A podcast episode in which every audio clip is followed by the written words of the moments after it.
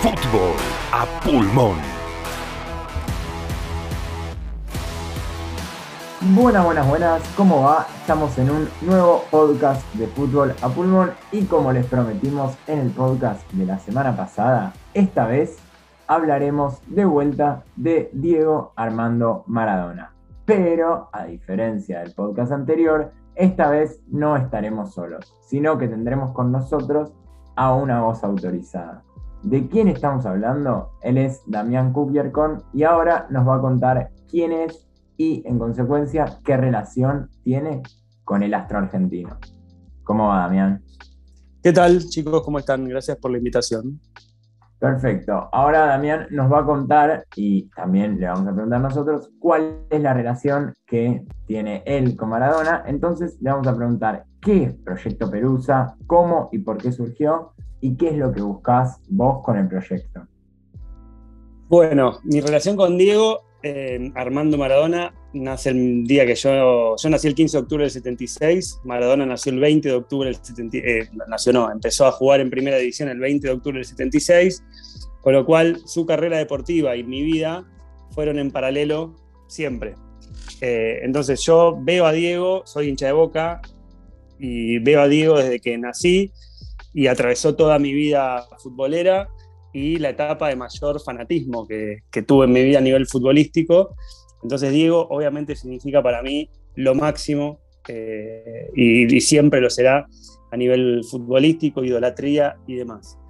A partir de ese fanatismo que siempre tuve por Diego y, mi, labor como director audiovisual y trabajando en los medios de comunicación, se me ocurrió en el año 2010 una especie de hipótesis en la cual me planteaba que Diego era la única persona en el planeta a la cual se le podía reconstruir su vida a partir de las fotos que se sacó con la gente. Que era la única persona que podía juntar fama, popularidad, caminar por la calle y que además le guste sacarse fotos, que no es algo tan común entre la gente muy famosa. Entonces empezamos a hacer esta especie de experimento de juntar fotos con Diego y que a la vez fuera un homenaje eh, de, la gente para Diego, de poder recordar ese momento único en el cual te cruzaste un minuto, diez minutos, cinco segundos con Diego y cómo te cambió la vida. Em, ahí nació el proyecto Pelusa, nació muy a pulmón, como fútbol a pulmón. Eh, nació muy a pulmón en el año 2010. Las redes no eran lo que son ahora. Em, entonces, eh, nos costó mucho, o me costó mucho en su momento, poder crecer, lo fui abandonando, hasta que lentamente, bueno, yo recibía fotos cada tanto, pero no, estaba activo. Y el año pasado, en pandemia, en plena pandemia, mayo, junio, por ahí, eh, empecé a caminar con un amigo y entre charla y charla decidimos retomarlo, ya con la idea de hacer un proyecto más, eh, más transmedia, de no solamente pensar una red social, en este caso Instagram, sino también eh, hacer un podcast, un documental, un libro, una muestra fotográfica, eh, llevar el mismo concepto del amor maradoniano a un montón de lugares. Así que el proyecto Pelusa hoy es, tiene una base de Instagram que, crece día a día, por suerte, y estamos desarrollando otros proyectos, pero siempre con el mismo concepto, es contar la vida de Maradona a partir de los ojos de la gente.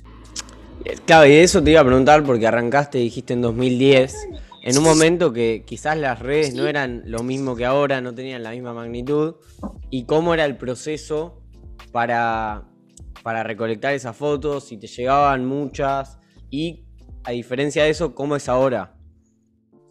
Eh, en ese momento, hoy parece que es eh, antes de Cristo, digo, pero no, existía Instagram en principio. Eh, y Facebook tenía un par de años nomás. O sea que no todo el mundo tenía Facebook, no existía Twitter, no existía WhatsApp, no existía nada de esto.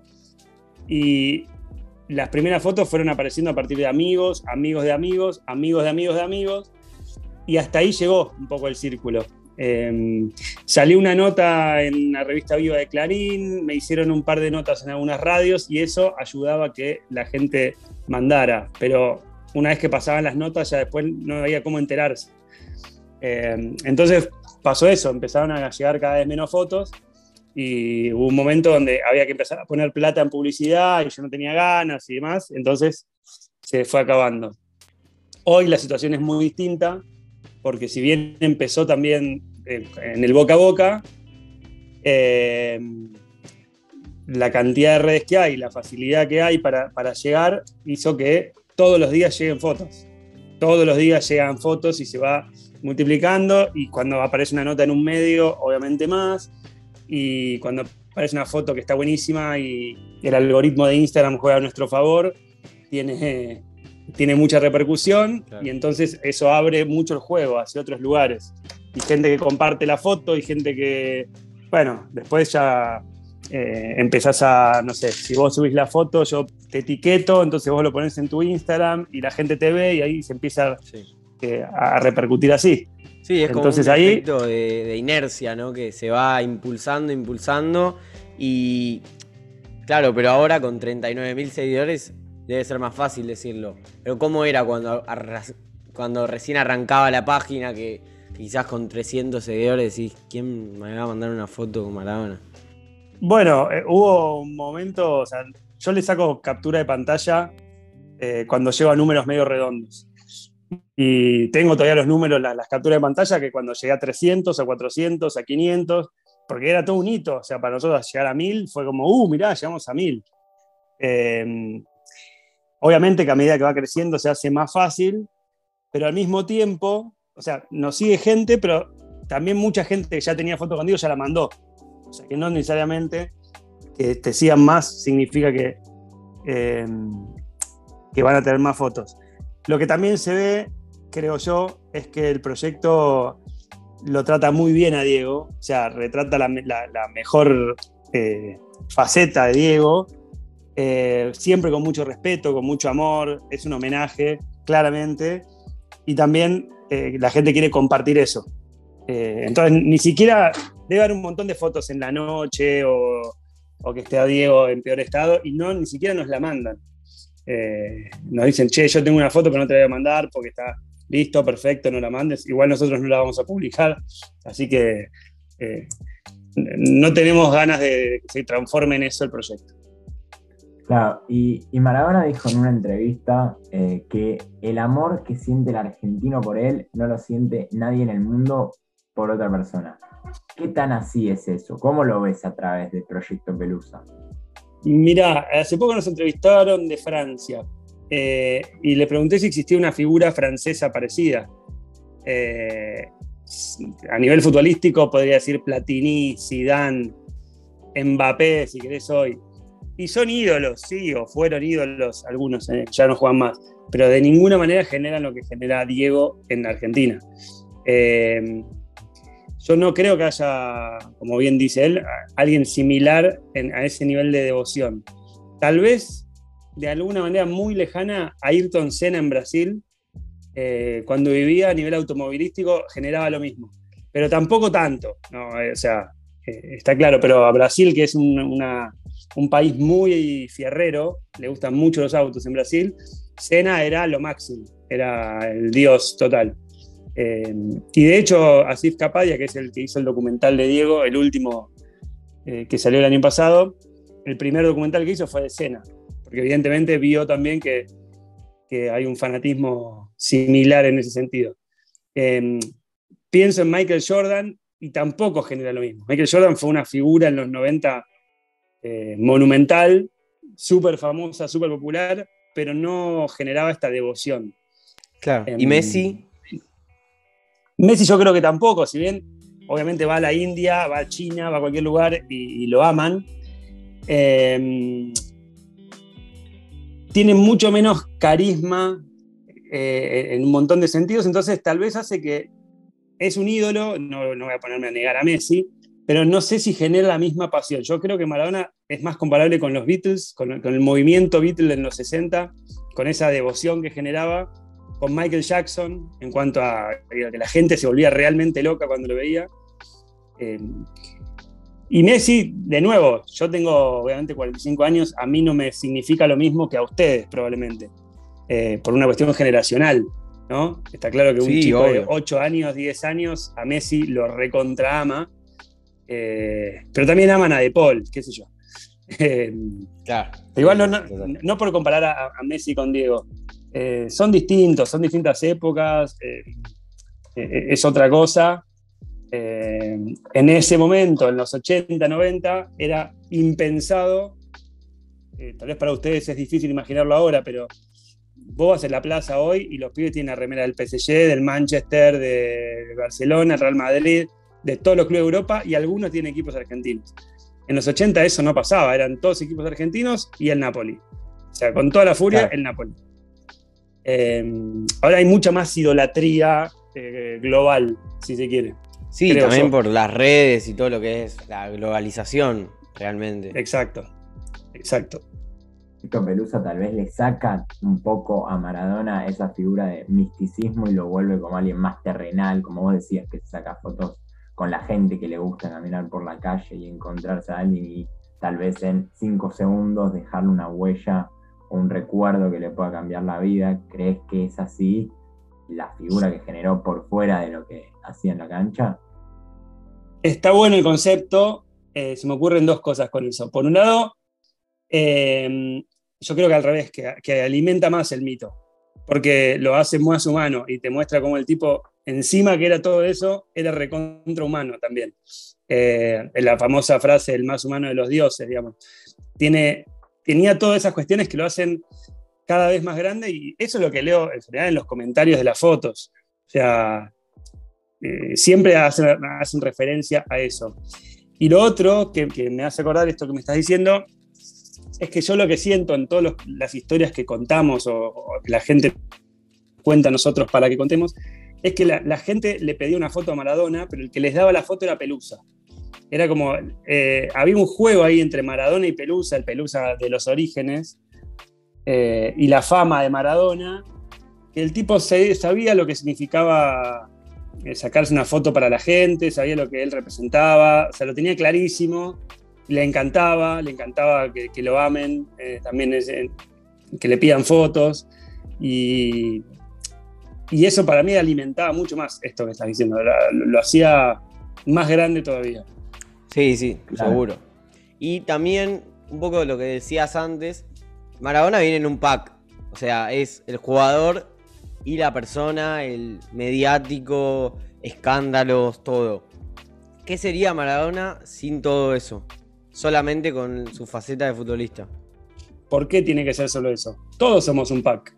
No, no, obviamente, pero Messi, por ejemplo, como decías antes, no es el pack Maradona. O sea, y, eso claramente repercute en, cómo, cómo en, todo. O sea, cómo lo tratan, cómo, cómo se muestra. Eh, bueno, es una pregunta obviamente que es muy difícil responder. Maradona mismo dijo que él hubiera sido eh, mucho mejor jugador si, de no haber tenido tantos eh, quilombos como los que tuvo, como que él estuvo, piensen que la primera suspensión tenía 30, o sea, entre los 30 y los 37 que se retiró, eh, fueron 7 años, de los cuales jugó, no sé, 40 partidos en total, habrá jugado un poco más, porque en Boca jugó más, pero ya no estaba bien. Messi está teniendo una etapa de 30 a 37 que sigue siendo una bestia sea, imagínense si Messi se hubiese retirado o dejado de jugar a gran nivel a los 30.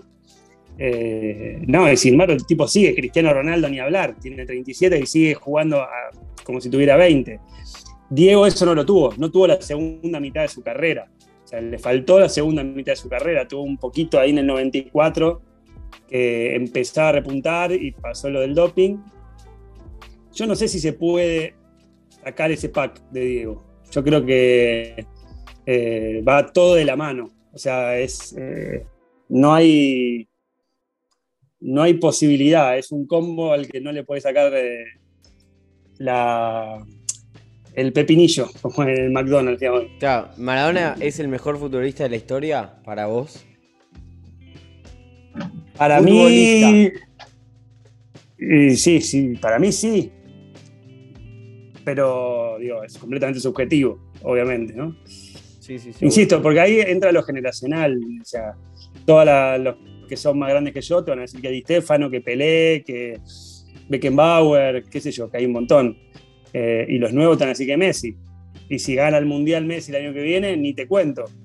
te van a decir que Messi es más que Maradona.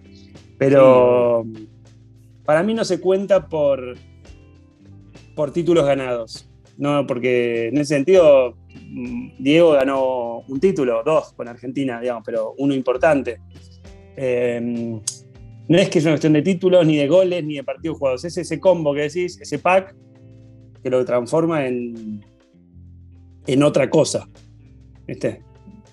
O sea, mismo en Proyecto Pelusa, que también es el objetivo, habiendo tantas imágenes lindas y hermosas y hasta diríamos emocionantes de Maradona dentro de una cancha, tal vez la que está gritando el gol en el partido contra Inglaterra y atrás toda hinchada, eh, la conducción que hace para ese gol. Hay un montón de imágenes de Maradona solo también, pero ustedes eligen compartir en las que está con la gente. ¿Qué es lo que dice eso de él? ¿Qué, dice eso de Maradona? Eh, nosotros elegimos contar ese lado porque es, queremos el lado que no se contó de Diego. O sea, vimos 200 millones de cosas de Maradona. Los quilombos, los goles, los campeonatos, eh, la joda, la noche, la familia, los hijos, todo ya lo vimos mil veces. Y nos parecía que faltaba esta parte, digamos, de contar el, amor de la gente y que la gente pudiera mostrar la visión que tenía o que tiene de Diego. Eh, me perdí con, la pregunta. ¿A qué te referías con, eh, con qué significa? No, entiendo. Lo que ustedes querían sacarle a la gente, que era eso, de, que la gente, escuchar en la voz de la gente qué significaba Maradona, y no solo en tal vez que lo describan las imágenes de cómo jugar al fútbol. Sí, pero bueno, perdón que te, otra página que, de hecho las hay. perdón que te, que te interrumpo, porque lo que sí tenemos claro que no queremos mostrar es esa idolatría eh, o ese endiosamiento, eh, ¿cómo decirlo? Recontra fanatizado. ¿Viste? las publicaciones son historias, son historias que las escribimos, que yo se me ocupo mucho de que tenga un sentido, que un principio, un final, un contexto histórico, que se hable de qué estaba pasando en el país. O sea, son historias personales que, pasan. No es que ponemos la foto y hay gente diciendo Dios, te amo, Dios, su fenómeno, ídolo, genio. O sea, porque para mí es fundamental poder conocer esa historia y cómo le cambió la vida a esa persona. Em, es la manera de entender el impacto que tiene Diego en la gente para mí. Eh, mucho más que ver un tatuaje, que ver eh, un autógrafo. Eh, para mí en esa historia se resume la relación entre la gente y él. porque aparte todos se la acuerdan perfecto la historia. O pasaron 25, 30 años, 40 en muchos casos, y se la acuerdan perfecto.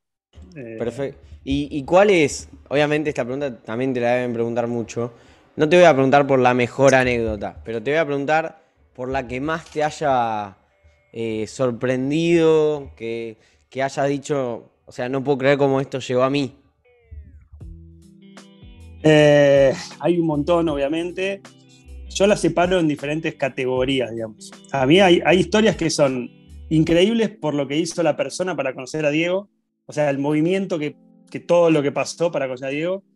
Hay otras en las que Diego hizo algo increíble, eh, que sorprendieron a la persona. Hay otras que periodísticamente son increíbles. O sea, tienen diferentes ramas. A mí las que más me gustan en general son las que Diego aparecía en casas de gente en el interior del país eh, y se quedaba a comer un lechón en una casa, por ejemplo. Sea, sin ninguna necesidad, porque no tenía prensa, no, no tenía por qué hacerlo, no tenía que, hacerlo para que la gente lo quiera, digamos. Sin embargo, te caía a las once y media de la noche en un lugar a comer y comía como uno más.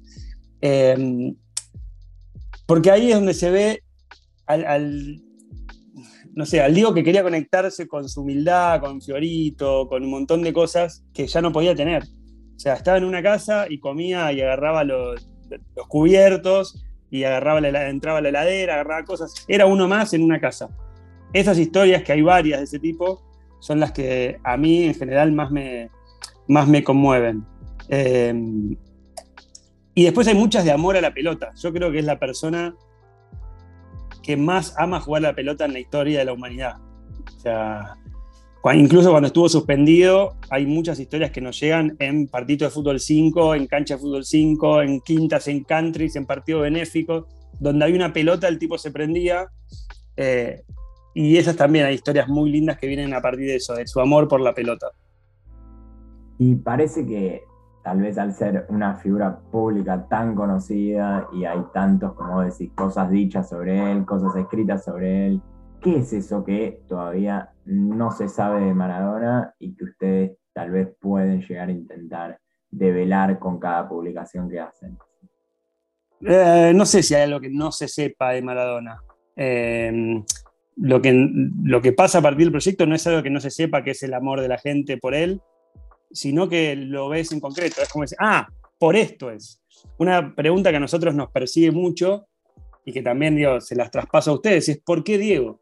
¿Por qué a Diego le pasó esto? ¿Por qué, tiene esta, eh, ¿por qué le pasó todo esto? Bueno, por estas historias, en, gran parte. También porque salió campeón del mundo, porque si no sale campeón del mundo, probablemente todo esto no pasaba, entre otras cosas. Pero es porque salió campeón del mundo, es porque se le plantó a la FIFA, es porque defiende a los humildes, es porque nació en Fiorito, es porque, qué sé yo, es porque jugó con el tobillo hinchado, es por todo. Eh, y en estas historias, yo creo que lo que se explica es eso, pero de nuevo, no sé si es algo que no se sabe. Simplemente nosotros es como venir a confirmar la hipótesis todo el tiempo. Em, hay muchas historias que nosotros las llamamos historias UF. ¿qué, ¿qué será historias UF? Son historias que sí, uff. Cuando te las cuentas, decís, uff, no lo puedo creer. ¿Y alguna en particular eh, que, puedas contarnos? Y me tendría que acordar a una, pero. Em, pasa que son larguísimas, puedo estar horas contándolas. Eh, hay una que a mí me gusta mucho en un. En el año 92, cuando estaba suspendido por doping, que se fue a veranear a un lugar que se llama Marisol, en un balneario Marisol en el interior de la provincia de Buenos Aires lo invitaron a jugar un partido de beneficio y estaba en un kiosco, comprando algo en un kiosco, y había un chico con síndrome de Down. Y lo invitó, dice, che, ¿querés venir a acompañarme a jugar el partido? Bueno, le dice el pibe, pero le tengo que pedir permiso a mi mamá. Bueno, vamos. Diego lo acompaña en la casa al pibe.